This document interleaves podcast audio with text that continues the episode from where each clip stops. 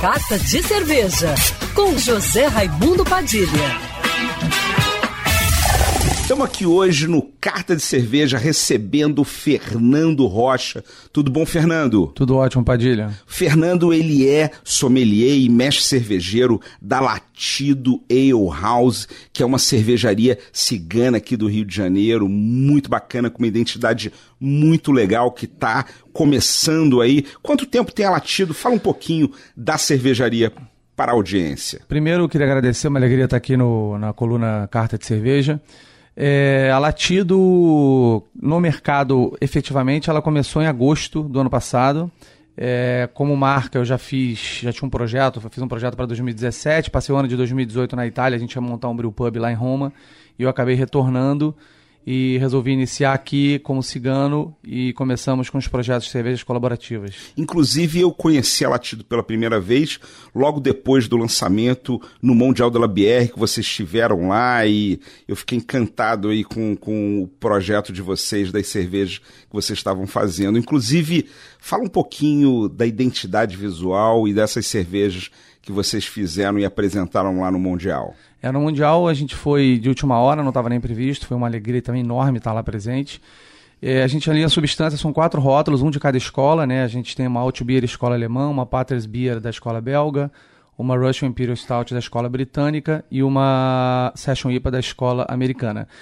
E esse é um projeto em parceria com a cervejaria Pacas e a nossa identidade visual para esse projeto é, além de você usar um nome e substância separado por sílaba, as cores das latas são, estão relacionadas ao EBC, aos limites inferior e superior.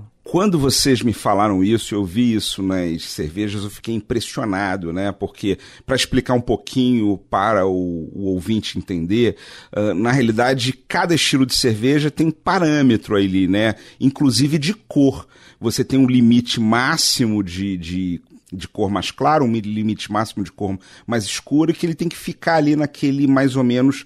E a, a lata era, a metade era a cor limite mais claro e a metade era a cor limite mais escura. Muito criativo, muito legal. É, a ideia justamente era passar, fazer uma comunicação visual clean, mas ao mesmo tempo com conteúdo, né? Então a gente sempre que a gente falava sobre isso, era uma, era, um, era uma oportunidade de falar da cerveja, né? Porque a gente também, como lançou estilos que não são muito comuns, como a Alt Beer e a Patters Beer, a gente procurou botar uma dupla, por exemplo, a Session IPA trazia a pessoa né, para o stand e a gente podia falar da Alt, que era de fato aquilo que a gente queria apresentar. E poder falar das cores e dos limites, e falar de, de ABC, e aí você pode entrar em IBU, aí você fala de malte, você tem a oportunidade de trocar informação com o consumidor, que às vezes quer essa informação e fica um pouco inseguro de se aproximar. E é muito legal uma lata que já dá essa informação, é muito bacana quando você descobre, né? Me fala um pouquinho é, do cachorrinho da marca, né? Porque o nome Latido Ale House tem a ver com cachorro e a identidade visual é um cachorro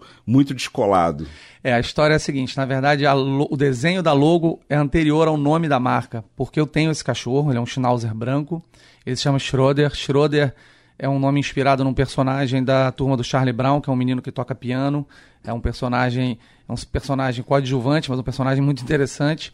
E a gente já tinha esse cachorro, a gente resolveu que a gente queria colocar ele, ter uma logomarca, vamos dizer assim, viva, e a partir dele a gente foi escolher o nome. Aí a gente começou a debater, conversar, conversar, e chegamos no nome Latido, e para mim isso é uma alegria muito grande, porque ele, sempre que eu posso, eu levo ele nos eventos. Quando... Inclusive o Schroeder, ele é, é dá nome agora para uma das cervejas que vocês estão lançando exclusivamente, né? Muito bacana. Fernando, eu queria que você falasse das cervejas que você lançou, né? Dessas três cervejas que são exclusivas da Latido Ale House, que eu achei elas muito interessantes, né? Uma cerveja mais intensa, uma cerveja super rara e outra facílima de beber.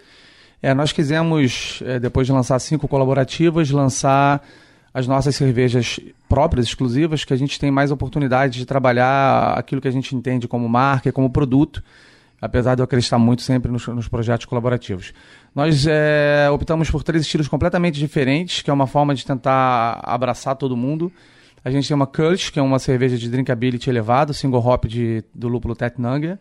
cerveja de 5% de álcool, 24% de BU. A gente trabalhou nos limites superiores do estilo, praticamente. A EBC também está lá em cima. Ou seja, dá mais é, personalidade para a cerveja, mas ela continua sendo uma cerveja fácil de beber. Né? Exatamente. Né? Ela tem bastante malte Munique e Viena. A gente, isso foi muito importante para deixar um grist com mais sabor, com mais complexidade aromática também.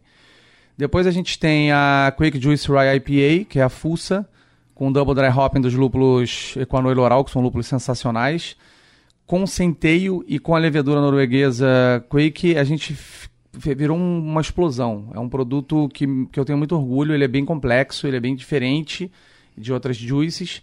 E para completar, aquele que eu gosto mais, que inclusive o nome do rótulo é o nome do, do meu cachorro, que está na logomarca, que é a Schroeder, que é uma Doppelstick, que é um estilo muito difícil de encontrar e que poder fazer uma interpretação desse estilo histórico e apresentar para os entusiastas da cerveja também é um motivo de alegria enorme.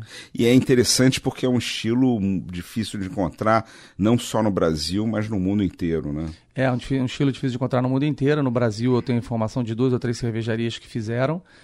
E é um estilo que nasce de um erro de um cervejeiro no passado, né? Que é a Stick. Ele media os maltes por balde, ele botou baldes a mais no malte beer, fez uma Stick aumentou o lúpulo para compensar e equilibrar a cerveja, serviu, agradou, então ficou um segredo que passava de cervejeiro para cervejeiro, e depois surgiu a Doppelstick, que é isso ainda em escala maior. E stick significa segredo, né? Num dialeto de Düsseldorf significa segredo. E Düsseldorf é, é a cidade conhecida pela Altbier, né? Então a sua cerveja é como se fosse uma Double Altbier? Sim, seria uma, uma Super Altbier, uma Doppel Altbier, exatamente. Maravilha, louco para conhecer, né? Tô inclusive aqui aqui com uma cerveja ou saindo aqui do estúdio, já vou experimentar. Queria te dar os parabéns e eu queria que você falasse também como é que você está vendo o mundo da cerveja, o mercado do Rio, do Brasil, né, do mundo inteiro. Você que, inclusive, é, teve vontade de fazer cerveja numa viagem internacional. Então, eu a vida inteira eu trabalhei com, com mercado, com negócios e a gente está vivendo uma crise já há bastante tempo.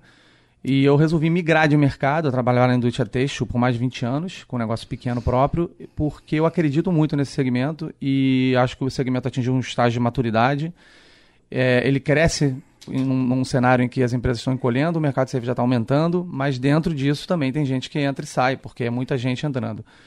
Eu sou otimista. Eu acho que a gente está evoluindo muito e é, com as coisas melhorando na parte econômica, a tendência é que a gente consiga atingir mais gente, que mais gente possa descobrir esse universo rico e complexo que é o universo da cerveja.